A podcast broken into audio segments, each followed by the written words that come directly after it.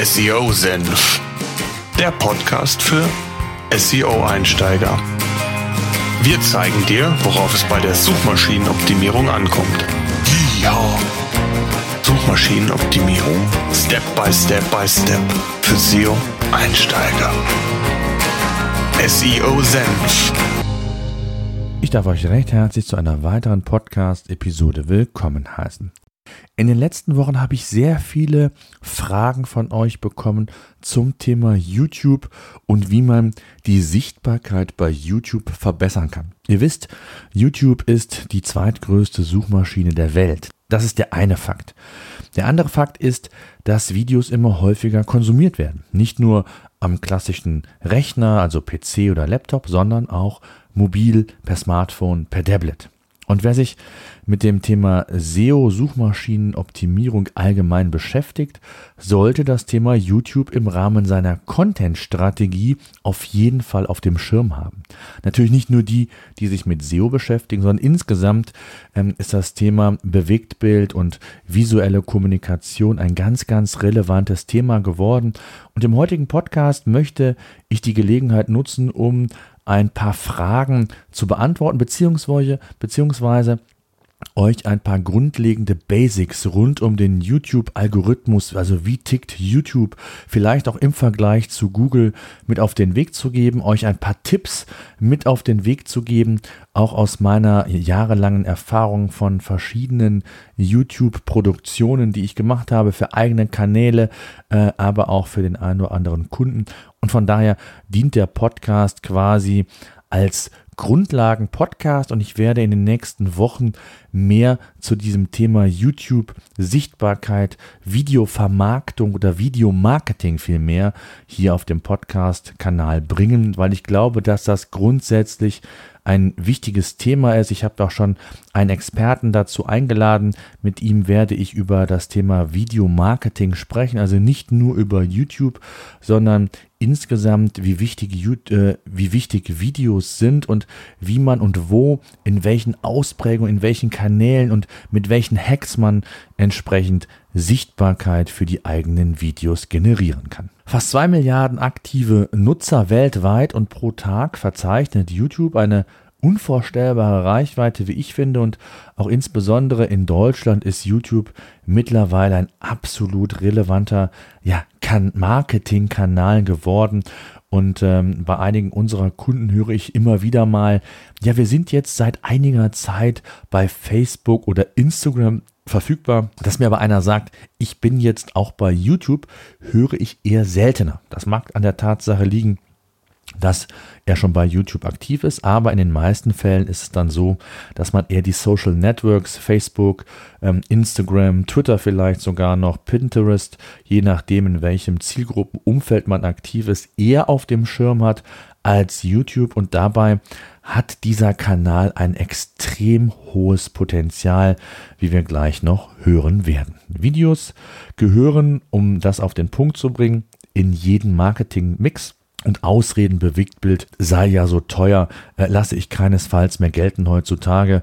Ähm, aber aufgrund der enormen Reichweite hoffe ich, ist jedem klar, welches riesige Potenzial YouTube hier grundsätzlich mitbringt. So, schauen wir uns zunächst einmal ein paar Basics an, wie der YouTube-Algorithmus aufgebaut ist, beziehungsweise was YouTube letztendlich wichtig ist und welche Relevanzsignale, ähm, sage ich immer sehr gerne, ähm, wichtig sind, Google quasi zu übermitteln. Und grundsätzlich ist es so, dass YouTube ähnlich wie die große Schwester Google letztendlich ein Ziel hat, dem Nutzer das bestmögliche Ergebnis zu seiner Suchanfrage auszuliefern. Und bei YouTube ist es eben so, dass der Nutzer genau die Videoinhalte angezeigt bekommen soll, für die er sich letztendlich interessiert oder nach denen er aktiv gesucht hat.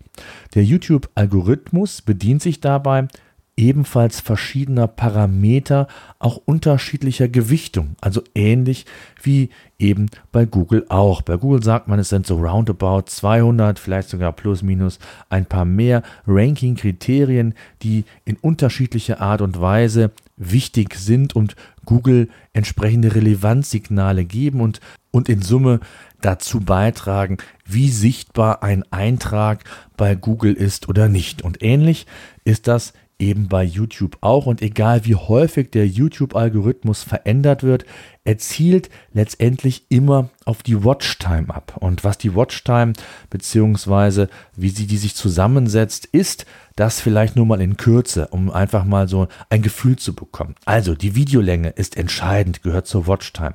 Die Wiedergabezeit des gesamten YouTube-Kanals ist relevant, genauso auch wie die Wiedergabezeit der einzelnen Videos.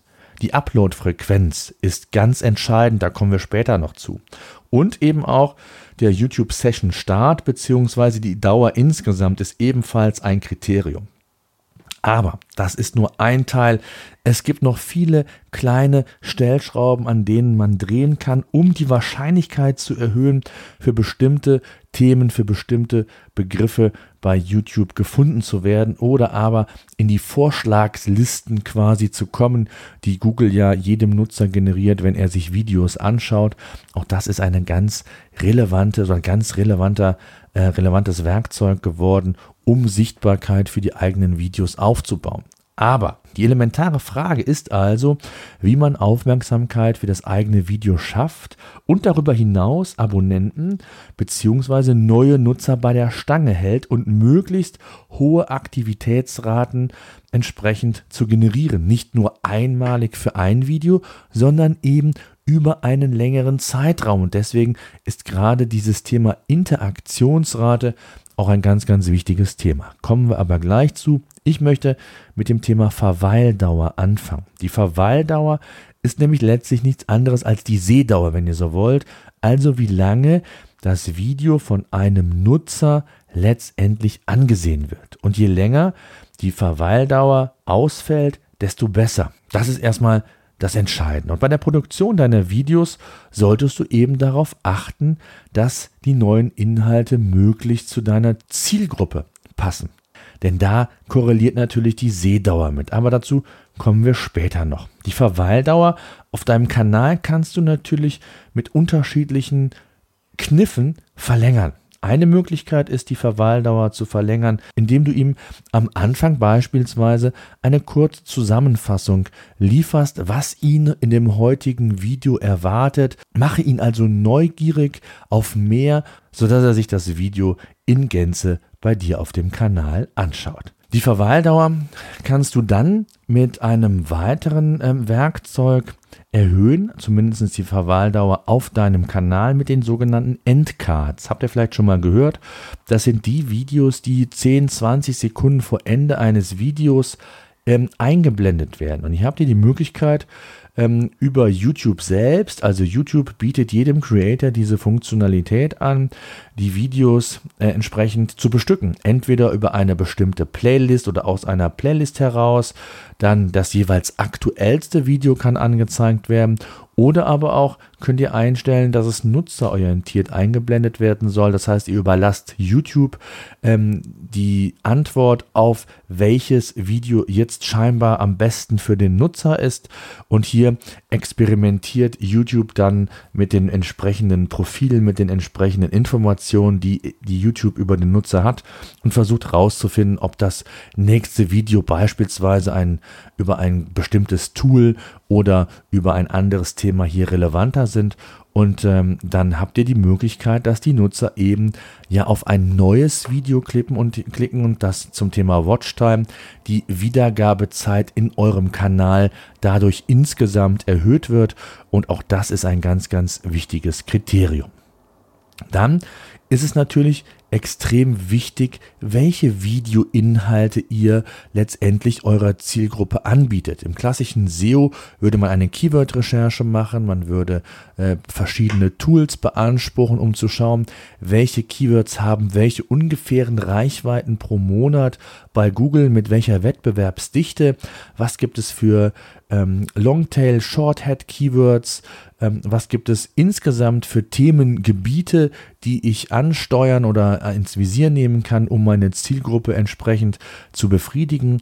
Und bei YouTube geht das natürlich auch. Das heißt also auch hier könnte man eine Keyword-Recherche anstoßen, weil ich ja gesagt habe, auch im organischen, klassischen ähm, Google werden Videos immer häufiger angezeigt, sodass man zumindest mal ähm, den groben Blick auch hier reinwerfen könnte, was sind grundsätzlich Themen, die relevant sind, weil ich ja vielleicht auch über die organische Suche bei Google äh, mehr Traffic generieren kann. Gleichzeitig würde ich mir natürlich auch die YouTube-Suche anschauen, sehr gezielt nach bestimmten Keywords, um zu schauen, a, mich inspirieren zu lassen, was für ein Inhalt wird dort geliefert, wie groß sind bisher die Abrufzahlen, auch das gibt Rückschlüsse darüber, ob ein Keyword oder ein Thema entsprechend äh, interessant und relevant für mich ist. Und äh, so kann ich dann äh, mich sukzessive quasi meinem Themenplan, meinem Redaktionsplan nähern und wirklich den Inhalt auch produzieren, der meine Zielgruppe interessiert. Das ist ganz, ganz wichtig. Dann nimmt auch auf die entsprechende Attraktivität und auch auf die Verweildauer auch verschiedene andere Aspekte noch Einfluss. Und zwar der Titel, die Videobeschreibung und das Thumbnail, beziehungsweise ein vierten ist der YouTuber selbst. Also wenn man will, sind vier Faktoren weitere wichtige Indikatoren, über die man sich Gedanken machen soll. Den YouTuber selbst, also die Reputation eines YouTubers nehmen wir weg, die muss man sich hart erarbeiten, die kann man nicht beeinflussen, es spielt aber sicherlich eine Rolle, wenn ich also einen bekannten Fotografen habe, der mir Tipps und Tricks rund ums Fotografieren mitgibt und ich weiß, dass er hochwertige, gute Qualität liefert, dann klicke ich das Video schon mal eher an, auch wenn der Titel oder die Videobeschreibung nicht ganz so attraktiv auf mich wirken. Anders ist es wiederum, wenn das nicht der Fall ist, dann ist der Titel und die Videobeschreibung extrem wichtig. Also solltet ihr hier immer darauf achten, kurze, prägnante Titel zu verwenden. 50 Zeichen plus minus, dass man hier wirklich kurz und knackig erfährt, um was geht es in dem Video. Und im besten Fall das Hauptkeyword, um was es geht, sollte direkt im Titel entsprechend mit eingearbeitet werden und vorkommen. Es gibt Studien, die besagen, dass gut rankende Videos auch das Hauptkeyword eben im Titel haben. Also nehmt euch Zeit und überlegt hier sehr gut. Und die Videobeschreibung ähm, ist ergänzend zum Titel extrem wichtig, vielleicht über den USP etwas zu verlieren, nochmal erweiternd, neugierig zu machen, warum man sich das Video anschauen sollte, wenngleich man es nicht übertreiben darf. Also nur das wirklich anteasern, was das Video auch nachher verspricht. Das ist ganz, ganz wichtig, denn hier sind wir bei dem Thema Verweildauer. Ähm, es bringt nichts, wenn der Nutzer nur drei, vier Sekunden auf dem Video bleibt, abspringt und äh, dann im Grunde genommen ihr Google das Signal gibt, ähm, dass der Video-Content in dem Fall nicht der Qualität entsprach, wie man das oder wie der Nutzer es vielleicht am Anfang vermutet hat. Und letztendlich der Rückschluss für Google ist oder für YouTube ist, dass man dieses Video zu bestimmten Keywords scheinbar nicht mehr in der Intensität aussteuern sollte, weil entsprechende Signale hier ausblieben. Also, die Metadaten sind extrem wichtig, nicht nur beim klassischen SEO, sondern eben auch bei YouTube, denn das ist letztendlich, wenn ihr so wollt, euer Eintrag bei Google und es ist extrem wichtig, dass der sauber und gut ausgewählt ist. Dann das Thema Thumbnails als vierte ähm, Optimierungsoption.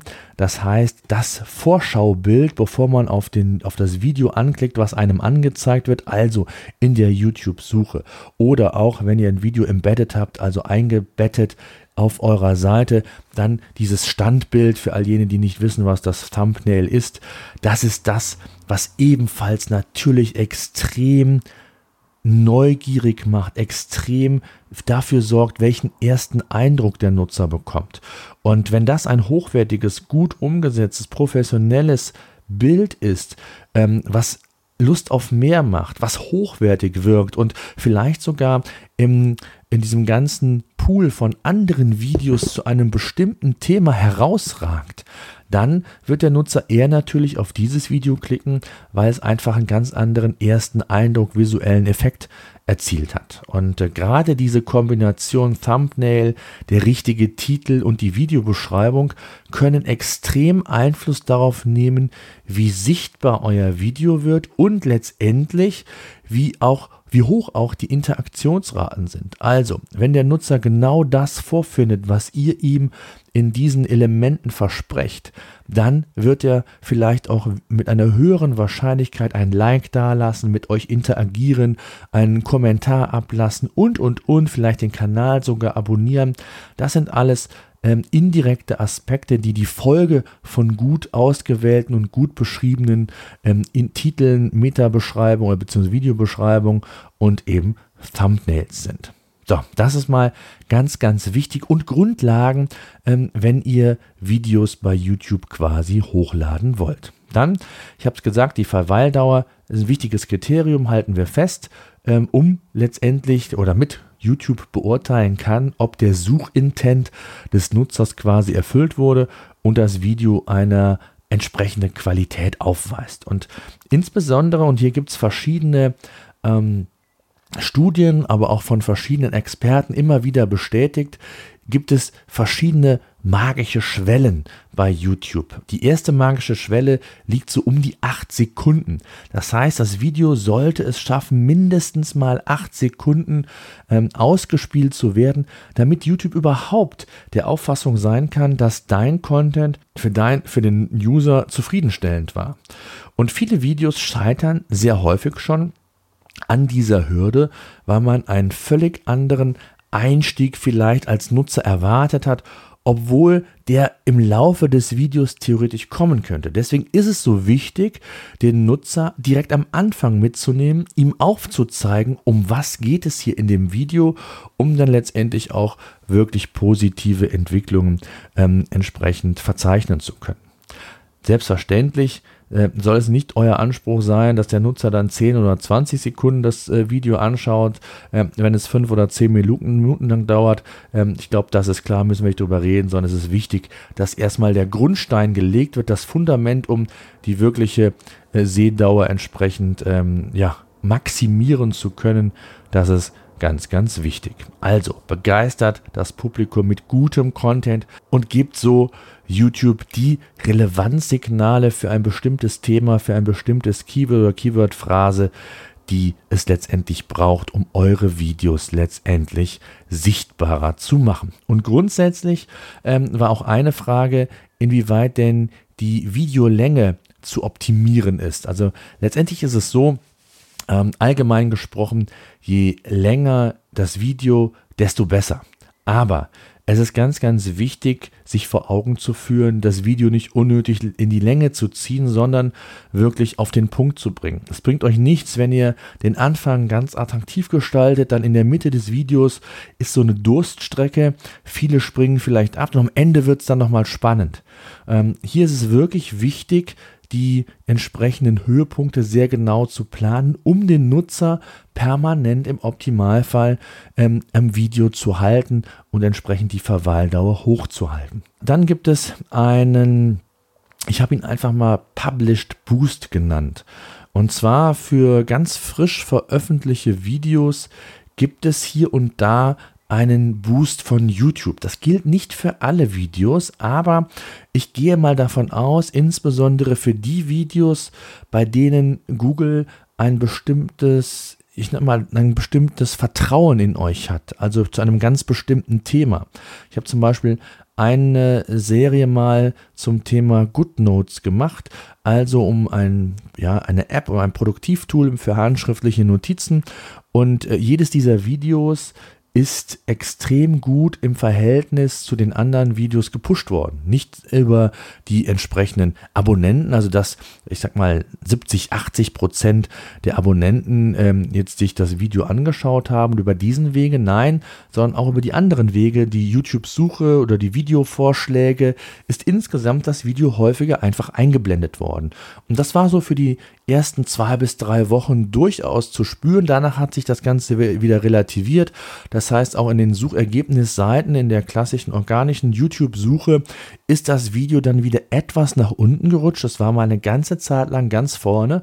Ähm, also da gibt es den, ich würde mal sagen, ähm, den Published Boost, deswegen habe ich ihn einfach mal so genannt. Und das ist auch der Grund, äh, warum man regelmäßig, oder ein Grund, warum man regelmäßig Videos produzieren sollte, um permanent von diesem Boost, diesem anfänglichen Boost zu profitieren. Und ähm, nicht umsonst ähm, sagen auch die ganz großen YouTuber, die also über richtig große Reichweiten treffen, dass eines der wichtigsten Kriterien immer noch das regel regelmäßige Publishen von Videos ist. Also, wenn ihr mit dem Gedanken spielt, YouTube-Videos zu veröffentlichen, dann ist es besser, ihr macht das einmal die Woche regelmäßig, anstatt einmal die Woche ein Video, in der ersten Woche ein Video, dann vier, fünf Wochen gar nichts, dann fünf Videos innerhalb einer Woche, dann wiederum zwei Wochen Pause und dann vielleicht nochmal zwei Videos pro Woche. Nein, der Algorithmus von YouTube mag es, wenn eine gewisse Regelmäßigkeit vorhanden ist. Und Experten äh, oder auch Studien belegen mittlerweile, dass es sogar besser ist, wenn man zwei bis drei Videos die Woche natürlich äh, entsprechend publizieren würde, um eben den mehrfachen Boost zu bekommen, um YouTube diesen äh, regelmäßigen ähm, diese regelmäßigen Signale zu übermitteln, dass man gewillt ist, hochwertige, regelmäßige Inhalte zu publizieren. Wenn dann doch die Relevanzsignale, Interaktionsraten, Sehdauer und so weiter stimmen, dann ist das für YouTube natürlich das Zeichen zu sagen, das ist ein extrem gut bewerteter, intern bewerteter Kanal und hier gibt es diesen Vertrauensvorschuss, den man von Marken oder von Brands auch natürlich im organischen Bereich bei Google her schon kennt und der macht dann auf gewisse Art und Weise auch sich bei YouTube bemerkbar aber nicht als Brand in, im klassischen Sinne, dass hier eine Marke da ist, sondern dass man hier die zuvor genannten Faktoren erfüllt und hier ist also das regelmäßige Publizieren ein ganz, ganz wichtiges Kriterium. Ja, dann als letzten Punkt ähm, der für mich so zu den Grundlagen gehört. Wir hatten also eben die Videolänge, Verweildauer, wir hatten das Thema Recherche, welche Themen sind relevant. Ähm, dann haben wir das Thema Videolänge, äh, wie man die Verweildauer ver verlängern kann über entsprechende äh, Tipps und Tricks und Kniffe, die ich euch kurz gezeigt habe, dann ist es extrem wichtig und auch ein Aspekt, der äh, für viele dieser Bereiche, die ich eben genannt habe, als eine Art Bestätigung beziehungsweise als eine Analyse dient, und zwar YouTube Analytics. Ein Bereich, der ebenfalls jedem Creator zur Verfügung steht und der aus meiner Sicht viel zu häufig vernachlässigt wird, weil dort extrem viele wichtige Insights vorhanden sind, die mir die Möglichkeit geben, meine Inhalte zu bewerten, aber auch auf der anderen Seite herauszufinden, was interessiert meine Zielgruppe scheinbar? Also sich auch mal anzuschauen, wie ist die Verweildauer der verschiedenen Videos? Ähm, welche Themen sind scheinbar besonders relevant, weil nicht nur die Anzahl der Views, also die Wiedergabezeit äh, sehr hoch ist, sondern die Interaktionsraten, die ähm, Abonnentenanzahl gestiegen ist. All solche Themen kann ich mir anschauen. Analytics bietet mir hier bei YouTube extrem viele ähm, Möglichkeiten. Es gibt also auch neue Funktionen oder das neue YouTube Analytics ähm, das mittlerweile, wie ich finde, sehr nah an Google Analytics ähm, ähm, herankommt. Ich glaube, das ist über Google Studio Beta, so heißt es aktuell, ähm, wirklich dann äh, einsehbar. Das heißt, man sieht die Aktivitäten in Echtzeit, man sieht die Top-Videos, ähm, die, die Aufrufe der letzten äh, 48 Stunden, man sieht, ähm, welche Zuschauer man wie erreicht hat, also welches Video prozentual wie häufig aufgerufen wurde. Ähm, die, man sieht ähm, die Interessen der Zuschauer, äh, die besten Videos nach Abspann, also de, mit den Endcards, was ich eben meinte, welche Videos haben oder welche äh, Nutzer haben äh, die Endcard in welchem Video am häufigsten geklickt. Auch hier könnte man Rückschlüsse ziehen, ähm, wenn man angegeben hat, welche Endcard-Variante habe ich gewählt. War es eine bestimmte Playlist, war es das aktuelle Video, was auch immer. Also hier gibt es unheimlich viele ähm, Möglichkeiten, auch die, die Top-Playlists kann man sich anschauen. Also all das, was man im Grunde genommen ähm, zum Betreiben des YouTube-Kanals letztendlich berücksichtigen sollte, kann man sich hier nochmal bestätigen lassen, beziehungsweise Optimierungen letztendlich aufbauen. Und solltet ihr das Ganze monetarisieren sollen ab 1000 Abonnenten, beziehungsweise ich meine ab 4000 Wiedergabeminuten in den letzten zwölf Monaten, dann hat man die Möglichkeit auch Videowerbung quasi ähm, einzustreuen. Dann findet ihr dort natürlich auch noch alle Informationen über euren Umsatz, den ihr mit den YouTube-Videos gemacht habt. Das ist für die meisten Fälle im, ja, ich sag mal, im klassischen B2B-Bereich oder insgesamt für Unternehmen, die YouTube als ihren Kommunikationskanal nehmen wollen oder nutzen wollen, vielleicht nicht ganz so relevant. Das einfach nur mal der Vollständigkeit halber. So, das soll es gewesen sein. Solltet ihr Fragen haben zu dem Thema, würde ich mich natürlich über Feedback freuen. Gerne auch mal als Audiokommentar. Ich habe schon, ich glaube, ich habe es gesagt, mit einem Experten mich verabredet, beziehungsweise suchen wir gerade noch eine, nach einem finalen Termin, wo es um das Thema Videomarketing geht. Das heißt, wir werden hier nicht nur über YouTube sprechen, sondern insgesamt, wie man Bewegtbild wo in welchen Kanälen sinnvollerweise und vor allen Dingen wie ähm, entsprechend streuen kann, um Sichtbarkeit insgesamt aufzubauen für das eigene Unternehmen, für die Marke, für die Produkte, je nachdem, mit welcher Zielsetzung man letztendlich die Videos entsprechend streut und letztendlich den Nutzer binden möchte. So, genug geredet. Ich danke fürs Zuhören. Bis demnächst.